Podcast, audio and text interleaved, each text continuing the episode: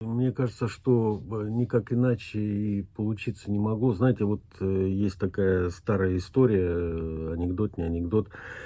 Ходил по каким-то морям корабль, хороший, команда постоянно, вот, капитан, и, значит, команда просто изнывала от любопытства, потому что капитан каждое утро, когда выходил из своей каюты, подходил э, к штурвальному, доставал из кармана какую-то бумажку, ее читал и после этого начинал управлять судном.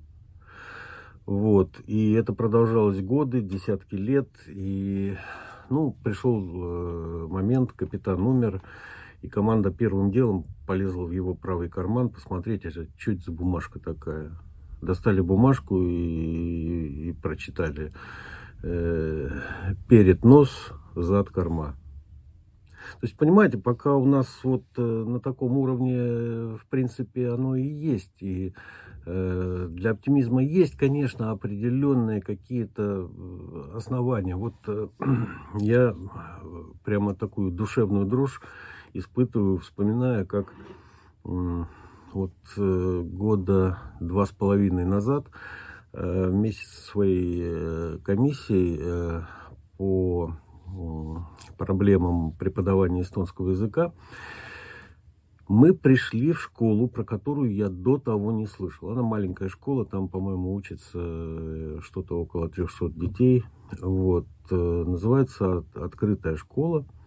Мы туда пришли, я просто, я сейчас извиняюсь за просторей, я обалдел. Потому что там так поставлен учебный процесс, что ребенок после года обучения говорит на двух языках. Там так педагогический коллектив относится к своей работе, там, там нет подбора детей, что самое главное. Туда столько желающих, что они просто проводят лотерею.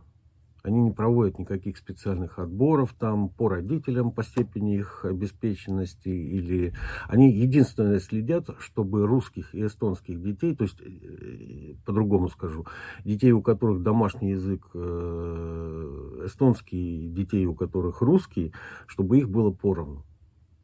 И дальше они учатся вместе. И я там провел несколько часов в этой школе, я, я просто млел.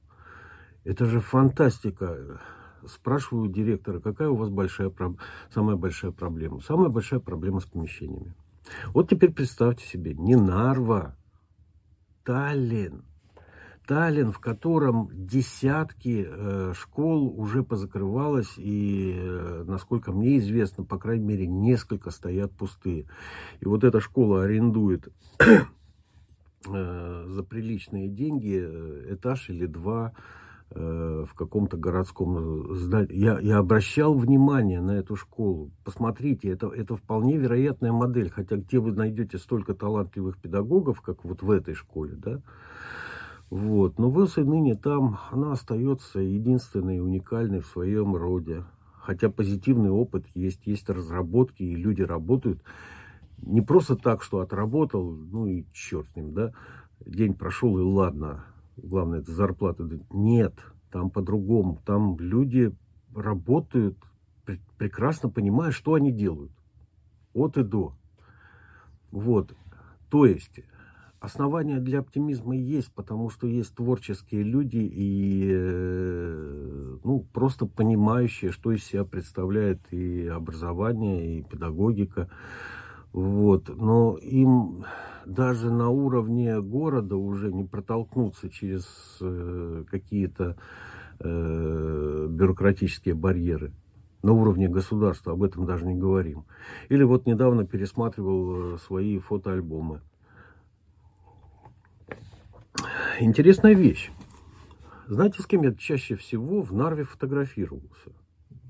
С Хели Адамович по очень простой причине. То есть я смотрел э, альбомы, это в переносном смысле, это папки с фотографиями, которые у меня в компьютере, да. Оказывается, чаще всего я привозил. Я привозил несколько комиссий, я привозил несколько министров, я привозил спикеров, вице-спикеров парламента. Я им показывал, посмотрите, это уникальная вещь. И фишка-то в том, что э, Хели, она всю жизнь, э, это полвека, она работает с детьми. При этом всегда и это и работала со взрослыми, и курсы проводила, и все. Но, но всегда было понятно, что ее приоритет это вот самый начальный уровень. Это она умеет лучше всего, это ей нравится. И посмотрите, вот дети, вот видео их, ну, так сказать, это, это условно, никакого экзамена, естественно. Просто фиксируется согласие родителей уровень речи вот этих вот детей, которым э, через пару месяцев идти в школу.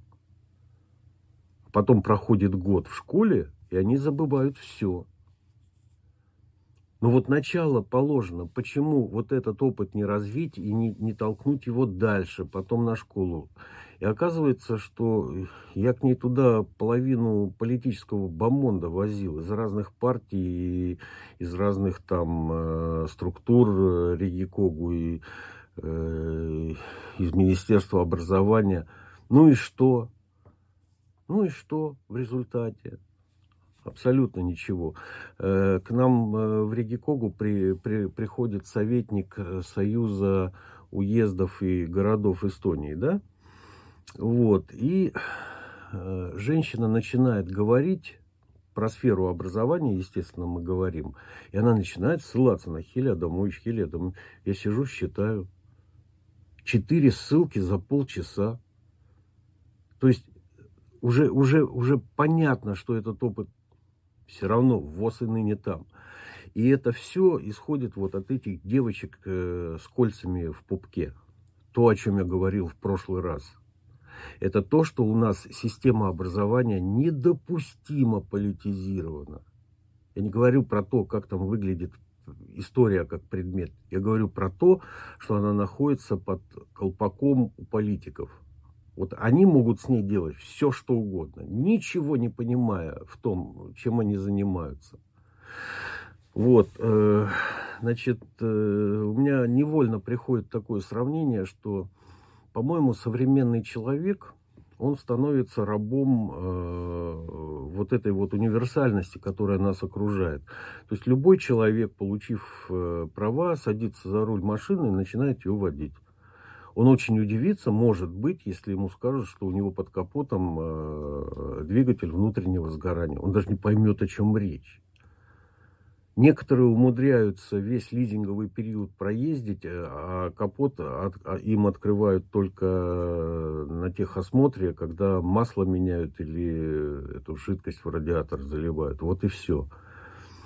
И, и я понимаю, что многие над таким сравнением будут иронизировать. Но было время, когда каждый автолюбитель знал, э, как снять или поставить аккумулятор, как поменять тормозные колодки, Господи, я вам больше скажу. Они знали, для чего предназначен домкрат. И умели им пользоваться. А сейчас у нас вместо вот э, профессионалов таких э, а, автослесарей там э, в том же самом э, сервисе, да, вот он профессионал. А вместо этого профессионала начинает процессом руководить человек, у которого знания на уровне. Вот этой кнопкой включаются дворники, а вот этой кнопкой включается радио. Все. Поэтому оснований для оптимизма я, в общем-то, не вижу. Ну, извините.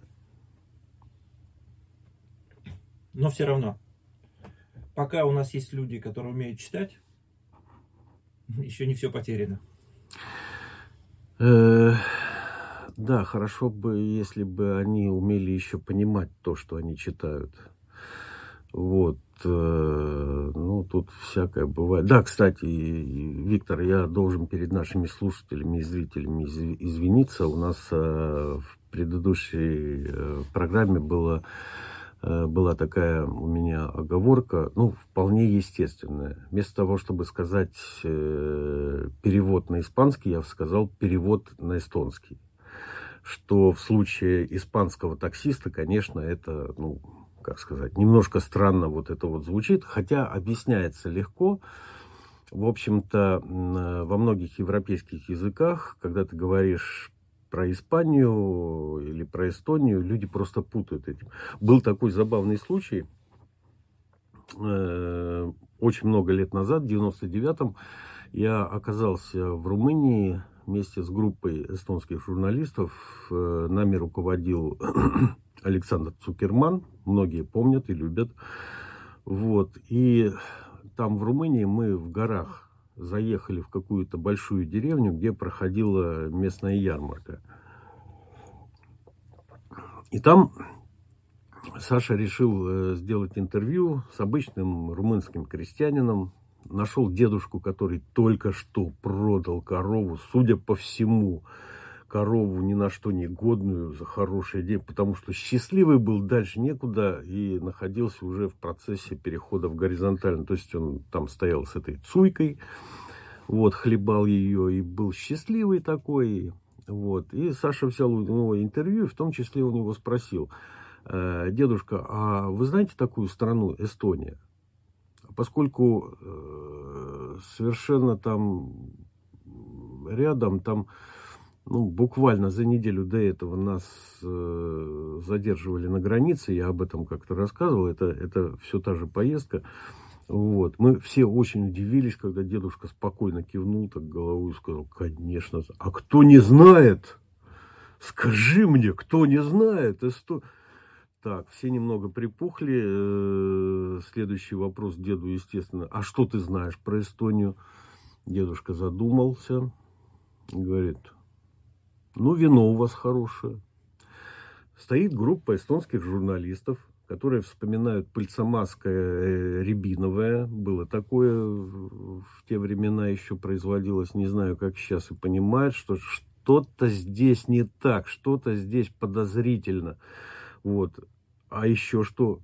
А, футболисты у вас отличные. И тут до нас доходит, что дедушка путает Эстонию и Испанию.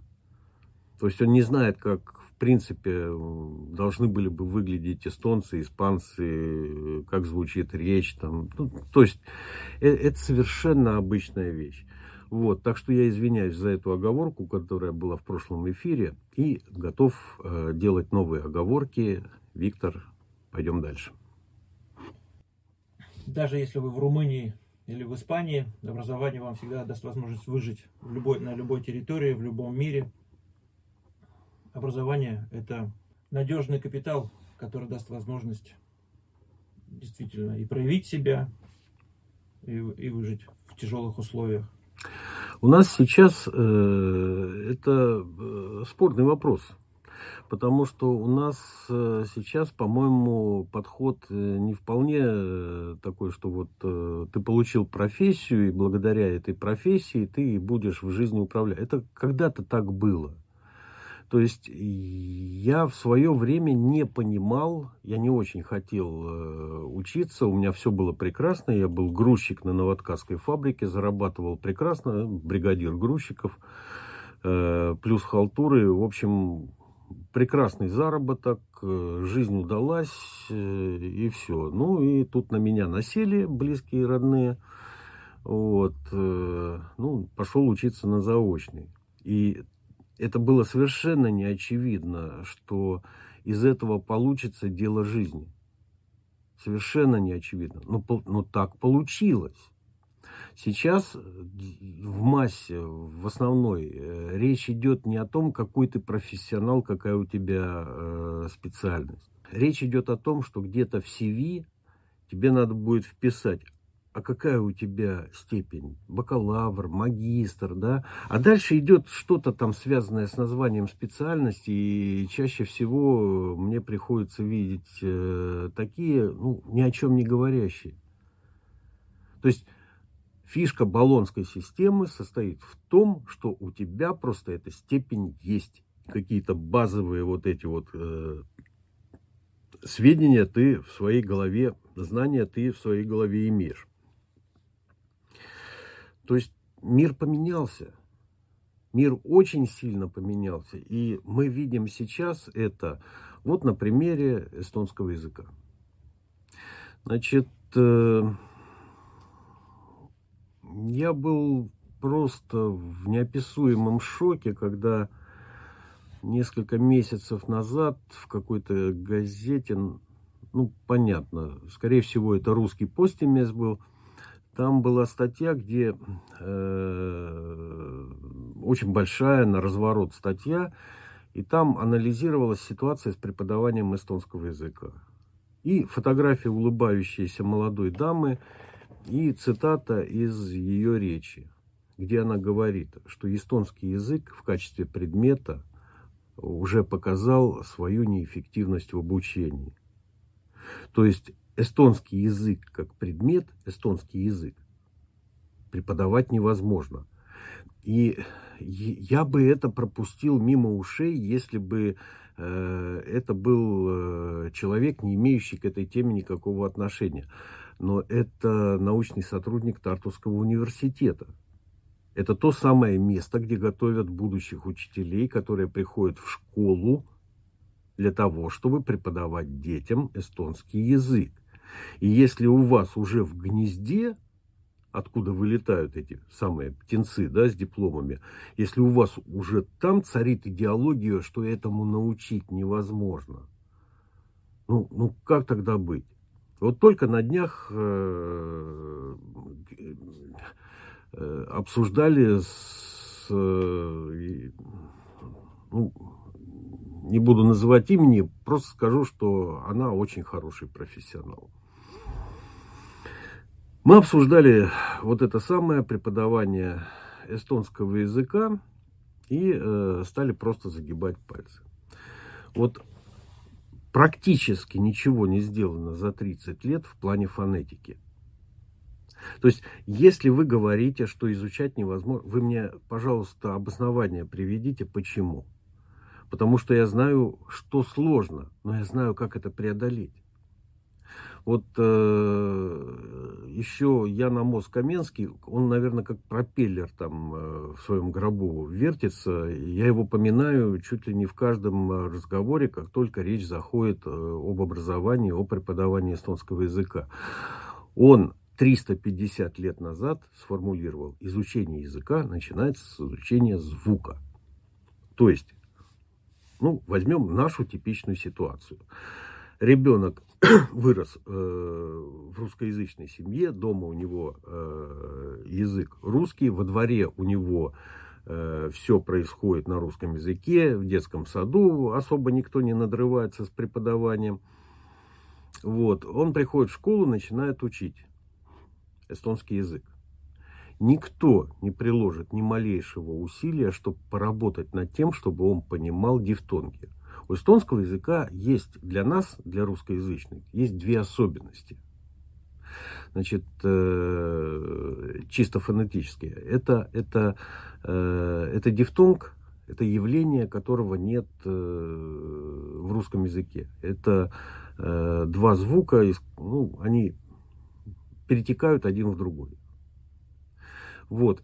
И, и мы не улавливаем эту грань, потому что в нашем языке этого нет. Мы привыкли делить. Вот два звука рядом мы привыкли делить это по слогам.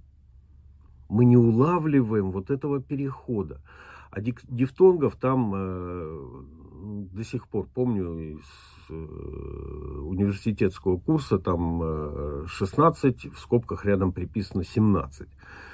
Э, они очень часто встречаются. Это значит, что у человека, которого не научили изначально различать дифтонги, и у него нет этого понимания, ему будет крайне сложно. Вот, поэтому в свое время, когда я, я, я преподавал очень много на курсах и задался вопросом, почему они меня не понимают. Вроде все логично объяснял, то есть дальше все уже нормально. Почему вот здесь вот это вот затыка? И внезапно понял, в чем дело. И стал уделять этому внимание. То есть в начале первые э, полтора-три часа, в зависимости от группы, уделялось именно фонетике, чтобы разобраться и понять, как произносятся отдельные звуки, дифтонги, и ну, научить их видеть и слышать. Хотя сразу это за три часа это, естественно, не сделаешь. На это надо постоянно обращать внимание. Вторая проблема. Три долготы звука. Звук в эстонском языке бывает короткий, длинный и сверхдлинный. И от этого зависит смысл. То есть это не значит, что слова э, меняют э, свое значение. Те примеры, которые я видел где-то в каких-то интернетах, они некорректные. Нельзя для этой цели брать э, слова, имеющие разное значение. Мы говорим о том, что одно и то же слово с одним и тем же сочетанием э, гласных, согласных, там, неважно, оно может произноситься тремя разными способами. И проблема в том, что вот эту сверхдлинную русский чаще всего просто не слышит. То есть, когда я говорю сверхдлинная, это означает, что там какие-то тысячные доли секунды разница с просто коротким или длинным звуком. А русский этого не слышит. И это является отличительной э, способностью хорошей речи э, с акцентом. То есть отличительно э, русский акцент в чем выражается? Первое, если человек э, говорит на низком уровне, это он букву Е произносит как Е, а не Э. Это сразу дает русский акцент в речи, да? Вот. А второе, люди даже, вот уровень профессора, я реально знаю людей, у которых прекрасный эстонский язык, но когда они говорят, они не делают разницы вот между этими э, длинным и сверхдлинным. И в результате вот тот самый акцент, от которого не избавиться никак. От него можно избавиться только в детстве. Это, это, это надо вот этим заниматься, постоянно заниматься, заниматься, заниматься. И учить этого ребенка должен э, человек, у которого у самого вот с этим проблем нет. Ну и часто у нас такое происходит. А времени на это было, между прочим, 30 лет. То есть вот с такой простой вещью никто не удосужился спра- справиться, но при этом в Тартусском университете э, средоточии э, наших мудрецов, да, э, витают вот такие крамольные мысли. Эстонский язык преподавать нельзя. Почему нельзя? Вот э, в 90-е годы мир облетела весть, что наконец-то составлен рейтинг самых трудных языков. Я думаю, что первые четыре вы даже угадаете. Вы хотите, чтобы я угадал? Ну, э, как бы... Э, ну ладно, мы сделали паузу, слушатели э, подумали. И они подумали в правильном направлении. Это китайский, корейский, вьетнамский, э, арабский. И потом бабах на пятом месте эстонский. Вот. Э, сначала вот эту вот новость, я помню, в 90-е годы, когда она появилась, ее растиражировали. Эстонский на пятом месте, э, ну, не совсем то, как Ансип обещал, что войдем в пятерку самых богатых, но наш язык уже вошел в пятерку самых трудных. Вот. Э, потом я увидел, а кто, собственно, кто эти авторитетные филологи, которые решили, что эстонский язык на пятом месте по сложности для изучения. Оказалось, что это Министерство иностранных дел Соединенных Штатов Америки. То есть все авторитетнейшие филологи собрались, оказывается, там. И это они определяют, какой язык э, сложный, а какой простой. Вот. Так что к этому относиться всерьез э, не стоит. Сложен ли эстонский язык, как любой язык, который вы изучаете. Но каждый раз, когда э, об этом заходит речь, надо э, отдавать себе отчет, все зависит от того, с чем вы сравниваете. И вот, э, э, если говорить о русскоязычных, которые учат эстонский язык, вы знаете, у меня есть такой опыт в жизни. Э, лет где-то 6-7 назад я набрался наглости, я решил написать учебник русского языка для эстонцев. Ну, в таком, более таком, по принципу катехизиса вы спрашиваете, мы отвечаем. Вот, у меня там, э, значит, э, русский филолог, к нему приходят двое молодых соседей, которые едут на Байкал, их в школе их не учили русскому, им надо бы вот чего-то. И вот по этому принципу, значит, вроде как построено. Все было прекрасно до тех пор, когда я стал перед проблемой, как объяснить такую простую вещь. Вот в эстонском языке она потрясающе простая, как спряжение глаголов. Потому что там Все, руки просто опускаются. Там одно, там только вот учить, зубрить, зубрить, запоминать, пользоваться постоянно словарем. То есть вот такой простоты нравов, я бы сказал, когда тебе надо запомнить 6 местоимений, 6 окончаний, а дальше просто э, форму инфинитива, одну или вторую, такого нет в русском языке. Это вот на том уровне, как э, можно объяснить э, грамматику эстонского языка, в русском языке это невозможно. И есть такая закономерность. Если э, язык, который вы изучаете, имеет грамматическую структуру более сложную, чем ваш родной язык, у вас будут с ним проблемы, вам действительно будет тяжело. Но когда она более простая, когда я вам могу наглядно показать. Вот вы пользуетесь язык, языком, да, и говорите совершенно свободно. Но вы бы сошли с ума обязательно, если бы вам пришлось каждый раз объяснять, а как построено вот это слово. Как построено вот это э, выражение, откуда что взялось. А здесь все просто. И это помогает. Э, причем, ну вот... Э, очень часто люди еще спрашивают, а вот как так получается, что вот наши, которые уезжают на работу в Финляндию, они начинают на финском языке говорить буквально через несколько месяцев. Да, есть такое. Э, я в свое время в Нарве э, учил две группы, суммарно где-то за 40 человек. У нас было Инкери Сеура, это ингерманландское общество. Они поголовно все уехали в Финляндию. У финнов была э, программа по переселению, в том числе из Эстонии. Вот. И очень быстро заговорили. То есть какие-то зачатки финского языка я им давал, ну, точно так же, как на курсах. Я, я собственно, раньше начал финский преподавать, чем эстонский.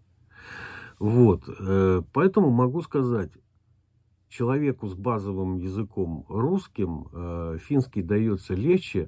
Вот, например, есть такое явление гармония гласных. Гласные бывают э, передние, задние, нейтральные. Это э, АОУ, те, которыми мы пользуемся, это задние гласные. А, Э, Ü – это передние, ну, нейтральные ИЕ. И туда же. Вот. Э, и сложность для нашего произношения, для просто артикуляции, да, состоит в том, что в эстонских словах передние и задние гласные встречаются в перемешку. То есть в одном и том же слове, даже в одном и том же э, слоге дифтонге вы можете встретить комбинацию из э, нейтрального и переднего. Тут же следом идет э, задняя гласная. Вот. В финском языке этого нет. Есть такое понятие гармония гласных, то есть или то, или вот это. И к этому мы приспособиться можем. С эстонским языком труднее. И это совершенно очевидная проблема, это то, чем надо заниматься, но ученые Тартусского университета, вместо того, чтобы думать, с помощью какой методики вот живущим здесь русским помочь освоить пользование звуками – они вместо этого заявляют, что эстонский язык просто невозможно э, преподавать на уроках эстонского языка.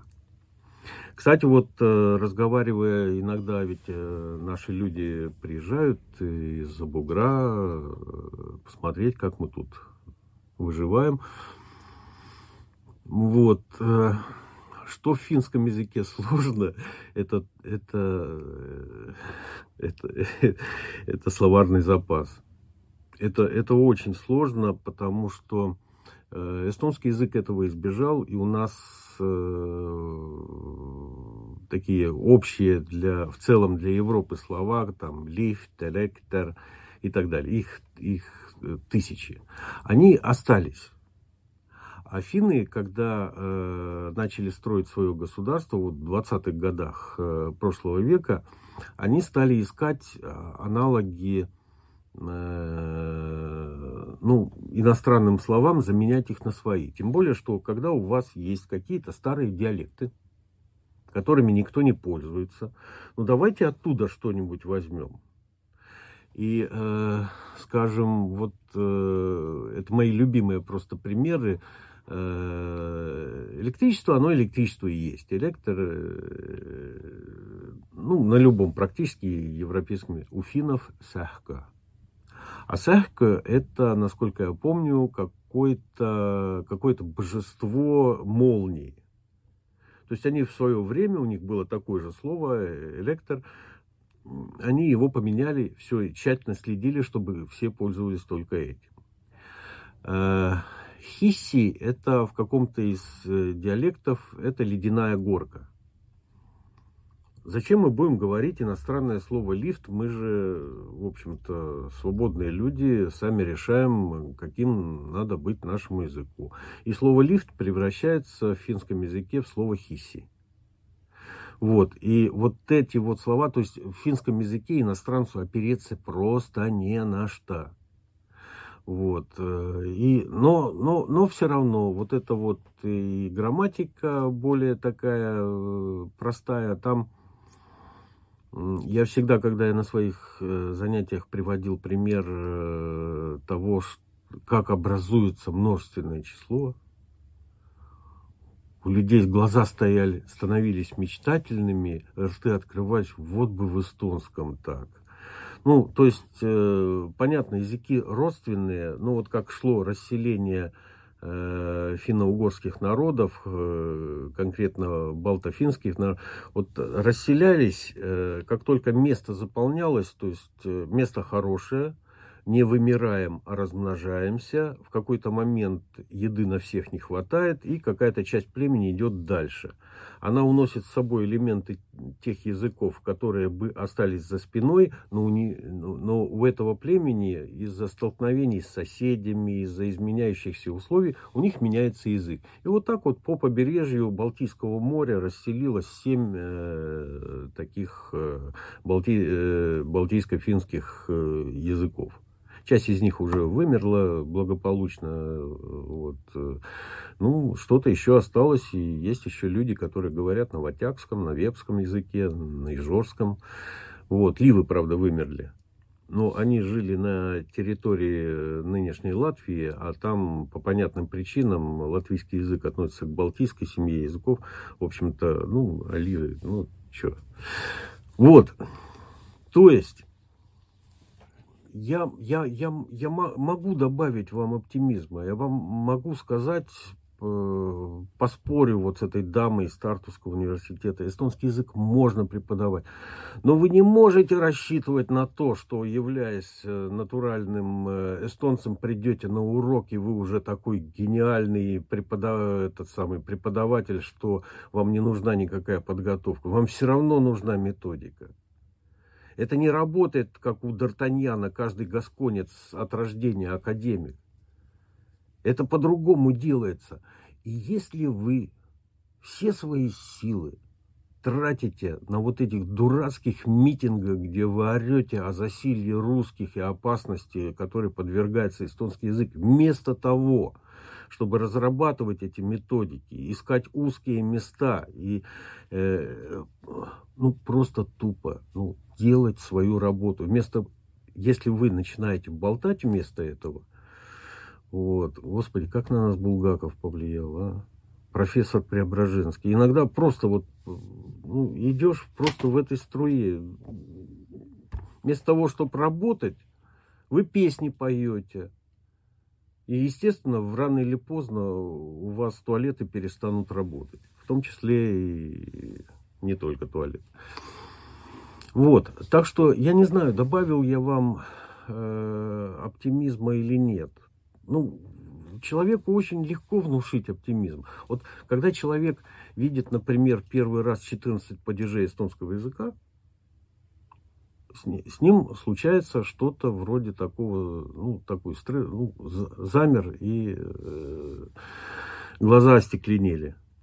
Потом ты ему объясняешь что в венгерском языке, например, этих самых падежей 39. Венгерский язык это тоже относится к финно-угорским э, языкам, просто это все одна семья уральских языков, э, то есть с Урала все это шло. Вот, э, просто эти племена двигались в другом направлении. Там по ходу получились волжские языки, мордовские, марийские. Вот. А венгры вообще зашли на территорию Центральной Европы, кого-то выгнали, расселились, остались там. Тем не менее, это родственный язык. 39 э, падежей. Но когда начинаешь объяснять, что эти падежи соответствуют каким-то простейшим формам, то есть вы пользуетесь предлогами в русском языке, пользуетесь. Так вот, 11 э, падежей из 14 это соответствие каким-то предлогам. По сути дела, основных э, падежей это э, первые три. А на их базе строятся все остальные. И когда показываешь, насколько вот это все Причем и у каждого падежа есть свое значение и э, свое использование. А вы попробуйте это сделать с русским языком. Вы с ума сойдете. Вот. Э, так что оптимизм внушает сейчас Виктор только то, что я точно знаю. Э, процесс преподавания эстонского языка можно построить, можно сделать это грамотно. Проблема в том, что у вас вместо э, вот этим вот делом занимаются такие же как крикуны, которые решают все остальные проблемы э, нашей страны. Вот в чем проблема. Больше ни в чем. Спасибо, Михаил. Я хочу просто добавить, что, что такое вообще оптимизм. У нас вопрос такой. Э, оптимизм это когда человек верит в будущее и успех. Понимание, вот то, что вы сейчас рассказали, оно внушает оптимизм, потому что вы знаете это, и вы пытаетесь донести это до тех, кто может. Ну, не знаю, хочет он или не хочет, но они могут услышать. Знаете, э, я еще застал то время, то есть э, я начал учиться в Таллинском педуниверситете, тогда это был пединститут, в 89 году. Э, защищал диплом в 93-м. И там была такая интересная ситуация. Я человек ленивый. Вот, поэтому я предложил своему э, руководителю диплома, а у меня к этому времени вышла первая часть самоучителя эстонского языка. Э, я предложил, а давайте я из этого просто диплом сделаю. Вот книжку в папку, э, несколько листочков обоснования. Значит, не очень сильно это понравилось, но все-таки сгодилось. Вот. И я сижу на госэкзамене, и там целая папка наших дипломных работ. Э, и я вижу, как э, уважаемый человек, очень уважаемый, авторитетный эстонский филолог, э, начинает проглядывать папку, папки, доходит до моей и обнаруживает какую-то книжку. Я думаю, что многие из тех, кто нас слушает, помнят такого черного цвета с виньетками старых гравюр Нарвы по обложке, в мягком переплете. И вот он начинает ее читать. Я смотрю, он ржет, уже сидит, хихикает. И я понимаю, что я застрял на этом экзамене. Потому что там он вцепился, и моя папка-то чуть ли не самой верхней лежала. А теперь он ее просто в сторону, и теперь вот все по очереди подходят, чего-то делают, говорят, сдают. А я буду сидеть здесь, ждать до самого конца. Так вот, значит, я был никто. Я был студент-заочник, который просто вот должен выполнить формальность, получить диплом и так далее. И мой руководитель не научный, руководитель э, вот этой дипломной работы. А обычно, когда э, вот этой экзаменационной комиссии приносят эти работы, там присутствует еще листок, в котором э, руководитель, который вел подготовку вот этой дипломной работы, он дает свою рекомендацию в плане оценки он рекомендует, э, работа достойна пятерки или четверки, или извините, не получилось, будем счастливы, если поставите нам тройку. Вот, ну, что-то такое. Последний вариант крайне редкий, естественно, это надо избегать. Вот. И вот добрались до меня, и по сути дела, вместо разбора э, пошел разговор, а к этому времени я очень много работал как преподаватель пошли вопросы о практике, о том, как это происходит, как ведут себя люди в одной или другой ситуации, что для них является стрессом, что их радует и так далее. То есть я разговариваю как э, профессионал с профессионалами. И мой руководитель э, просила четверку. Они мне поставили пять. А когда я пришел на, на кафедру оформлять документы, мне сказали, что я первый и, насколько им известно, единственно, э, единственный случай в истории ПЕТ-института, когда руководитель просит одну оценку, а ставит другую и выше, чтобы поставили выше.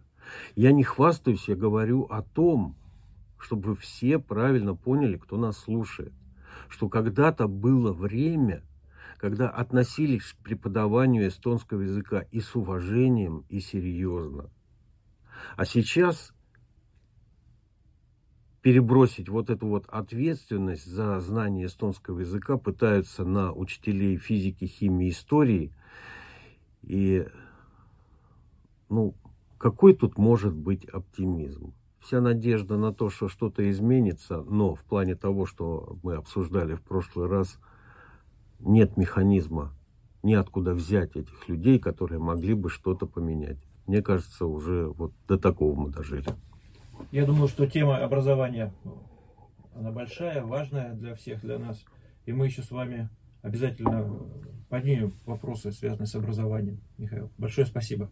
Вам спасибо, что набрались терпения и такое занудное что-то выслушали до конца. Спасибо.